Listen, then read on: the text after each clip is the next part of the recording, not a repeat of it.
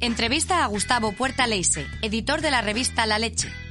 Entrevistado por Ana González Lartitegui, ilustradora, editora y directora de la revista Fuera de Margen. Entrevista realizada por Arte con la colaboración de Cedro.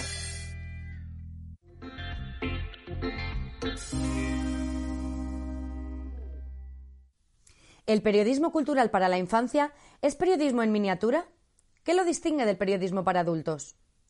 El periodismo para niños, lo que lo distingue de cualquier otro periodismo es justamente su destinatario. Nosotros estamos tratando de establecer eh, un tipo de revista en la cual queremos llegar a un público. Para llegar a ese público tenemos que utilizar determinado lenguaje y determinada estrategia, pero eso ni muchísimo menos hace que deje de ser periodismo y que no sea periodismo de buena calidad. ¿Cuál es el panorama español del periodismo para la infancia en la última década?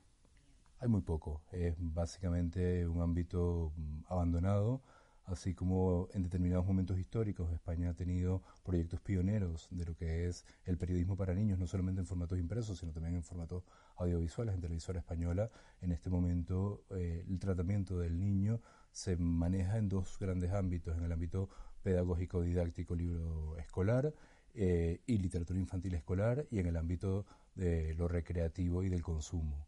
Eh, proyectos de periodismo, a pesar de que siempre hay una pequeña hoja en algún periódico nacional, suelen ser de escasísimo nivel y con una periodicidad muy, muy, muy poco sensata.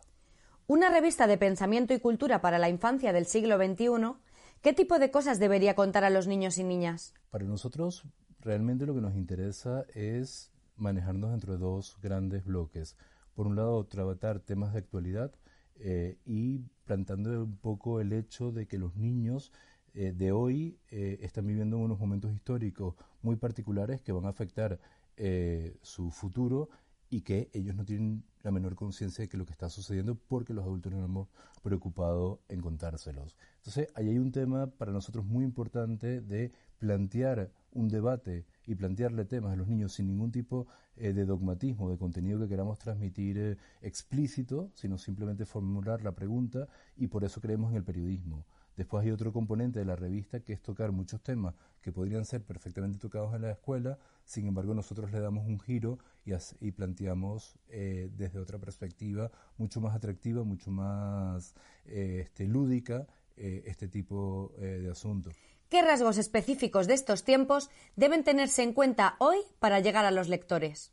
Creo que los rasgos no son muy distintos de otros momentos. Fundamentalmente honestidad y en ese sentido no asumir una posición vertical en la cual yo adulto sé lo que tú niño no sabes y quiero que sepas, sino una postura de yo, tú a mí me interesas y los problemas que a mí me interesan me gustaría eh, compartirlos contigo. Yo creo que ese es para nosotros uno de los elementos fundamentales en la línea editorial y el segundo sería el carácter lúdico, el humor, el juego, el darle una perspectiva distinta a, temas eh, que normalmente se tratan de un determinado modo. ¿Qué es lo más difícil o ingrato a la hora de editar prensa infantil en España?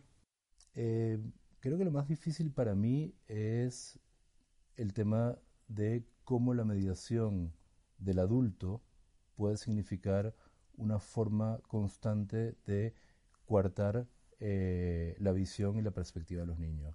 Muchas veces el niño puede mostrar un interés por publicaciones como las nuestras o por otros tipos de literatura infantil otras obras eh, artísticas o recreativas para niños y sin embargo el adulto inmediatamente dice, no, esto no es para ti o este tema tú no estás preparado o tú eres muy pequeño. Eh, creo que hay un punto en líneas generales con la infancia de no respetar la libertad del niño. ¿Existe o no censura en este ámbito?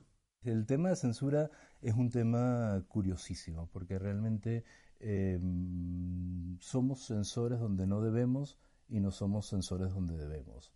Eh, quizás deberíamos ser más censores, por ejemplo, con el libro de texto, quizás deberíamos ser más censores con determinadas campañas de publicidad agresiva hacia los niños, y en cambio eh, deberíamos ser mucho más tolerantes y mucho más abiertos a escuchar las preguntas que se nos hacen y abordar temas que a nosotros nos resultan difíciles, pero por más que a nosotros nos resultan difíciles, no son temas que no sean accesibles para niños, sino al contrario. Mientras más hablemos de ello, mejor nos irá tanto a ellos como a nosotros.